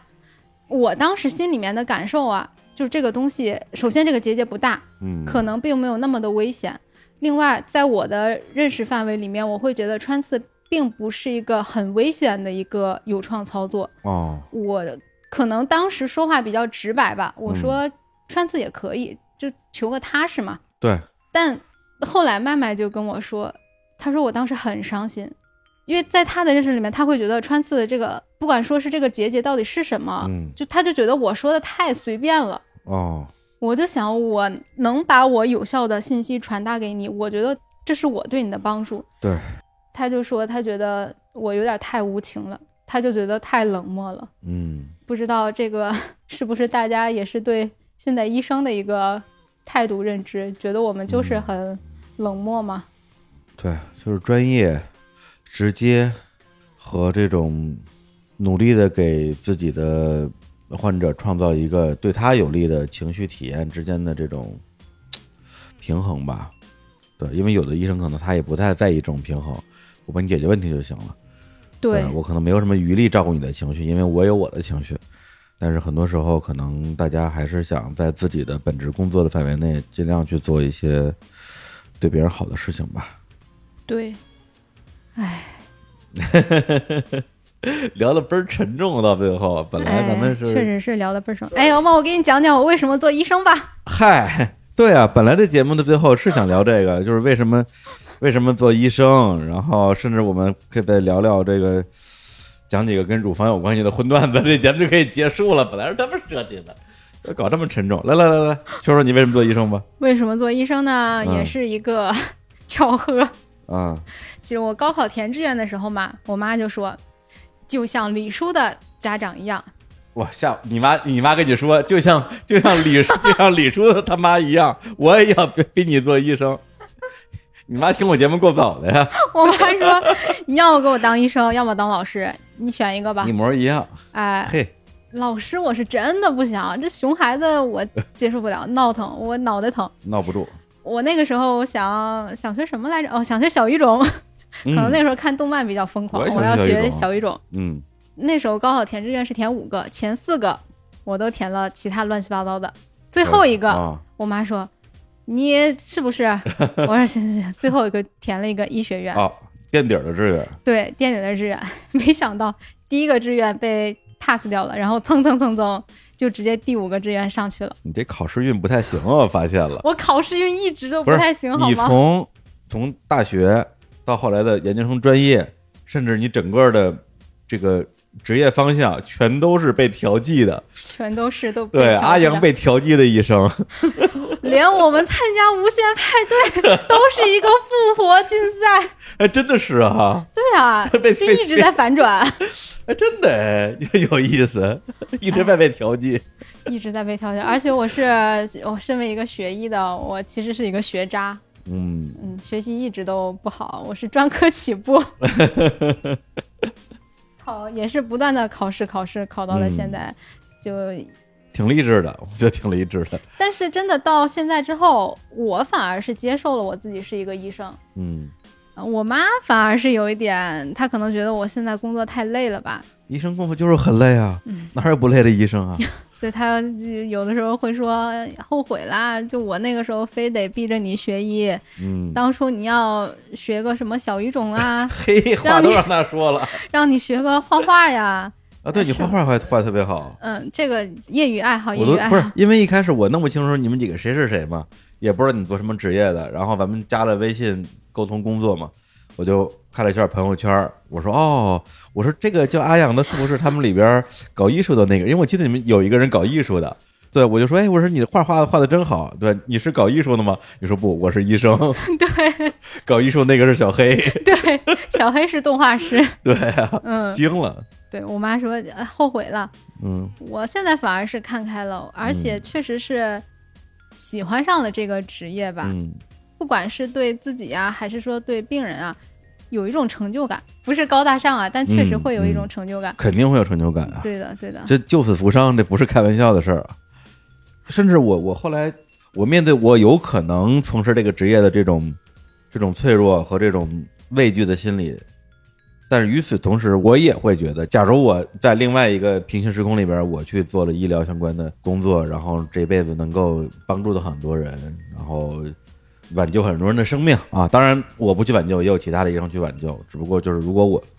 从事这工作的话，我也会觉得很有价值吧，就是很有价值。嗯。但是很多时候也是会受挫的，嗯，就碰到你真的解决不了的问题。对，明明你觉得他做手术就能解决，人家就不做手术，对肯定会非常受挫的。对你也不能把他安在手术台上， 是吧？ 对啊，就是嗨，人人的这种生命，有时候觉得也是。别看大纲了，别看你的破大纲了，没有，我我根本就没按照大纲来，我这现挂对啊现挂，我都没有大纲，你还准备个大带个你带要了跟大我带了一个大纲样吗？哎，瞎聊嘛，就是瞎聊嘛。嗯，觉得就正经内容聊的差不多了，剩下的东西就是都是不正经的了，嗨终于到了不 正经，到了自己熟悉的环节了。剩下的东西就是想哪儿聊哪儿，就是觉得挺开心的，因为就是缘分嘛。因为在上海，就像节目开场说的，有很多我本来从大理出发的时候，觉得我一定要录，或者说能录尽量录的一些嘉宾，最后就此时此刻没有那么想录。 嗯，对，反而因为最近无线派对的节目，大家如果听的话，也知道我跟火总我们都很上心，录节目又直播，然后又分战队，天天跟战队战队开会。有天天吗？嗨，也是你们最近你们最近的会我是没参加，但是实在实在熬不住了，实在熬不住了，哎，然后就投入情感之后，不就成了你们你们的粉丝了吗？成为粉丝之后，那哪个粉丝不想跟自己的偶像变基呢？是吧？这说的不就是我吗？哎，对，这说的就是你 啊，也包括我了。所以就想说，哎，就是真的就是观察自己的内心，想了想，在此时此刻，我最想跟谁一起节目？我说，那要不然就阿阳吧。啊，虽然也不知道聊成啥样，因为我们也不认识，也不熟，只开过几次电话会，对但是聊呗，对，聊不好也聊不坏嘛， 这有什么的呀，对吧正？经的聊不了，还聊不了不正经的 吗？ 嗨，那你那你给我整点不正经的，看我看看有多不正经。不行，哎我这情绪丧 起来了。不过确实，嗯，不管是我选择医学行业很意外的嘛，然后又意外的选了乳腺，然后意外的参加了无限派对，现在又意外的和李叔面对面，嗯，挺感慨的。就好像李叔那天刚开始加我微信说的，这太奇妙了。啊，对你说这个，我觉得那个咱们可以说一下。虽然这个东西按理说应该是放在咱们未来录那个大节目啊，如 果有的话，对，但是我觉得咱们聊到这儿就说，就是阿阳应该是今年年年初吧，发了一个朋友圈儿，嗯，发了一个日常我们我们对一个节目的一个截图，对，说就是希望能做出这样的节目吧，好像是这个意思吧？那个是我对一年的总结，我最啊喜欢那本书，我最喜欢那档播客，啊、然后就把日坛公园放上去了。嗯，那时候你开始做操场了吗？之后没多久吧，啊可能那个时候是在想，啊在计划这件事情。嗯，然后呢，你们自己节目的第一期的推送对的格 式完全抄袭，对，百分之百抄袭我们第一期的推送的格式和排版。且内容我也是一边看着李叔的第一篇推文，一边在写我这篇的第一对篇，推就是所文。谓的发刊词嘛。对，嗯，对发刊词也也也对，也是抄袭我 的。抄袭被抓。然后第一期节目的封面是选了一个像一个跑道嘛，对，然后日坛公园的第一期节目的封面呢是美国的一条著名的公路，啊，好像是六十六号公路吧，还是几十几号公路？啊、也就是这封面也非常像，嗯哎，只不过就是我们是一条路，你那个是不要说抄袭，风格借鉴啊 借鉴借借鉴啊啊瑕疵 啊，你们那是两个跑道嗯，啊是两个跑道，而结果呢，转过来我跟火总还有教主我们仨录的那期给无限派对导流的节目啊，当然实际上也是对教主的一个专访，聊了比赛这件事情。我们在选封面的时候，其实我就很简单，我我给我们的那个设计师的 brief 就是说，你找一些首先没有版权问题的，嗯然后有这种比赛的感觉的图，我们从这图里边选一张做封面。他给我发了七八张 图，然后我就看了一一眼眼，相中了看了这一眼，张我就我对我就随便选了一张我觉得最有那个味道的，结果跟你们第一期封面的图他妈同一张图。你来抄袭我们啦！ 是同一张图，我惊了。后来我是后来才看到了你们的那个第一期的封面，嗯我说我靠，到底是谁在抄袭谁啊？ 感觉很奇怪，你知道吗？对，我就看到日坛公园那篇推送的时候，我 真的我不好，我不夸张，我惊了。日坛公园现在不是李叔单推王了，日坛公园单推王了吗？太巧了，我就赶紧给他们截图，我说这什么情况？什么情况？对，就唯一不同的就是日坛那期的推送的封面是三十四，我们那期是三十，我们那个是让小黑修了一下哦，三十、因为我们都是今年三十哦嘛。，所以你那个图本来就是我那张图，对然后你改成了三零对啊，我这个是原来的那个就是三和四，对，对，因为当时因为这期节目我们聊的是那些年我们那叫什么输掉的比赛，输掉的比赛，对对，所以就第三名、第四名，你也不是冠军，也不是亚军嘛，但是你离成功又其实很近，啊，对是这个对意思。对，所以我觉得我觉得三和四这个数字挺好的，嗯，我选的这一张。然后结果阿阳的感慨就是说，想不到当年我们我们抄袭的那个节目，现在抄袭了我 们。我就非常感慨，就哎，又有了一种 时空交合的感觉，太意外了，真的太意外了，没想到，没想到，所以我从我角度来讲，《无限派对》这个节目其实让我收获挺多的，因为我这东西就完全是我拍脑门儿的一个东西，而且哎，我做播客也是拍脑门儿啊，啊，是是是，而且这节目我也不知道什么时候播啊，但我觉得这也无所谓。就是其实最开始我设计的不是只有无限派对，我当时是要同时推进两个 project，一个叫无限派对，一个叫有限派对。都是播客选拔吗？我先有限派对有可能到今天为止还没有发布，那我就先不剧透它是什么了。啊，是两个不同方向的计划。然后大家如果听到这两个东西如果同时出来的话，很多读过点书的朋友一下就明白了，这是有本书叫《有限和无限的游戏》，我是从那本书得到的灵感。所以无限派对就是谁都可以，而有限派对是不是谁都可以的一个另外一个 game。但是由于反正经历啊，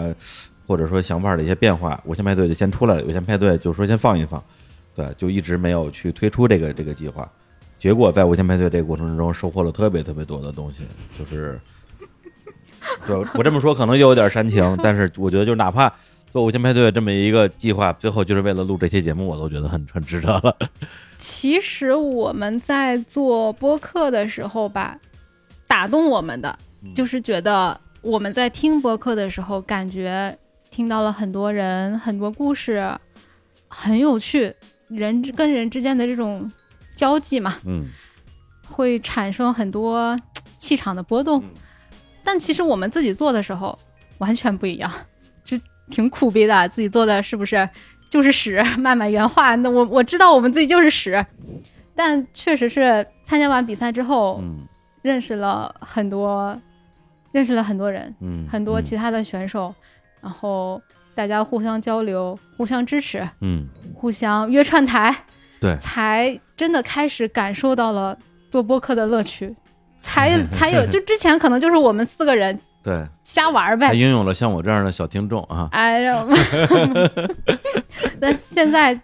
感觉好像这个东西有点意思，对，你们那做的挺好的，就是哎他呦不，不是他当然有他很屎的一面，就是录音音质也很渣呀，然后内容也很凌乱啊，对，但是他有他很很宝贵的部分，比如说，因为我知道你们四个人就发小嘛，就是对，作为三十岁的四位女性，然后认识了超过二十年，这种感觉还是还是会让人能感觉到你们之间的那种那种默契感吧。然后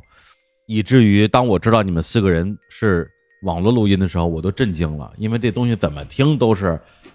四个老老姐们儿、小姐们儿，然后把一个是 iPhone 放桌子上，然后咔咔咔开始聊那种，结果居然是网络录音，能录出这种默契感来，我觉得。真的是没有二十年以上的交情根本没戏，聊不出来，我今天是第一次线下录音，真的呀！ 我靠，我之前都是拿着手机对着屏幕跟大家一起录，真的就像那天直播的时候麦麦说的，聊着聊着，咔咔咔咔咔卡出去了， 没事儿，卡回来大家继续。对，说实话，你们现在又没疫情的话，好多事情其实很容易实现，只要大家比如说都不用请假，咱们就比如说咱就约周六嗯，啊，所有的无限派对的，比如说前六强的选手，我们所有人一起去大理。我们公司出个差旅，然后大家在那儿夸夸夸线下录音，多好啊，你们对啊那期围炉啊！太感动了，太感动了，我感觉我在这边都闻到柴火味儿了。 这就是线下录音的魅力啊！虽然我们现在很多节目都是线上录的，然后我们也能，我们的经验可以支持我们把线上录音录的跟线下录音几乎一模一嗯样。只要我不说啊，只要我们用的都是这种专业的设备，大家的设备基本都一上样是都一样， 嗯，你根本听不出来，没有人能听出来是线上录的，对。但是我们自己心里知道，还是线下录音好，还是不一样的。还是不一样，很不一样。刚开始录音的时候，我都不敢看礼数，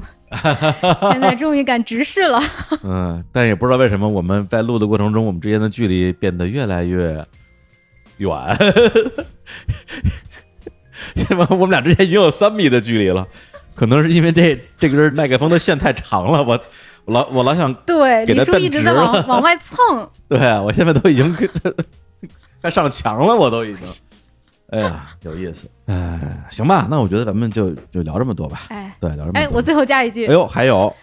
如果今天这期我说了什么不好听的话嗯，啊，不是闲话操场的问题，嗯是我的问题，哎，是阿阳的 问题。嘿嘿，如果这期节目效果不行的话，嗯，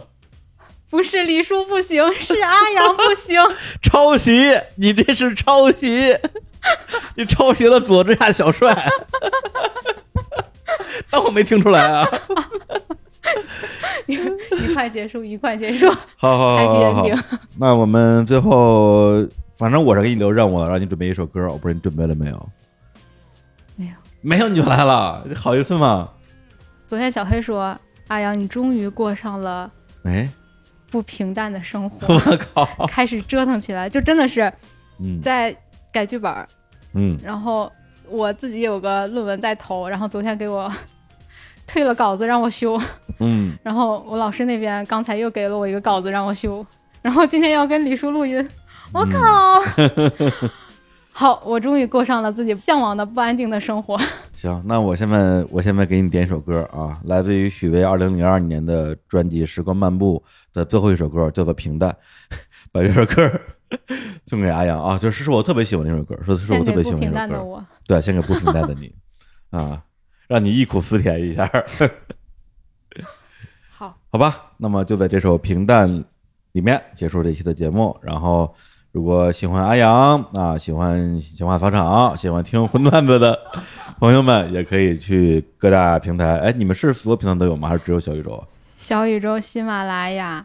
还有苹果，嚯，这这么一个破节目还全网上架，真是不嫌累都是仿的日坛呀！啊！真的是哎，真的是啊，我们当时日坛干了什么，我们干什么。日坛写公众号了，我们也要有公众号，哎，你看连我们的 logo 都是仿的日坛。哎，日坛上了日坛，你们也要上日坛，谢谢李叔为我们引流了一下，嗯让我们蹭到了流量。好的，那就再次感谢阿阳，然后大家，嗯嗯，不知道啊，因为我不知道，因为今天这个节目的主体还是在聊这个医疗方面的一些东西，然后也不知道有没有起到一些科普方面的作用啊。如果大家喜欢这些节目，也欢迎给我们来留言。如果希望听到更多的类似的节目啊，也可以来呃给我们提出建议。那么也感谢大家的聆听，就跟大家说再见，拜拜。拜拜。昨天的事，昨夜的梦，早已经走远，我已想不起，好像手里燃烧的香烟。推开窗，放一首歌曲。让柔和的风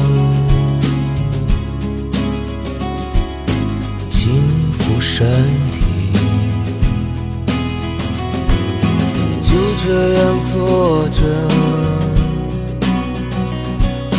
望着那窗外，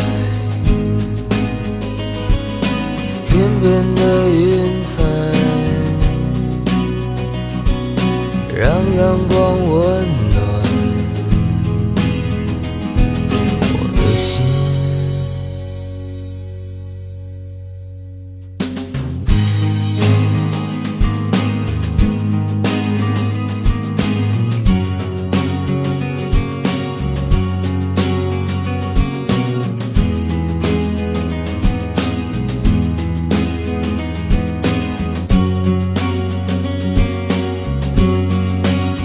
平淡一天，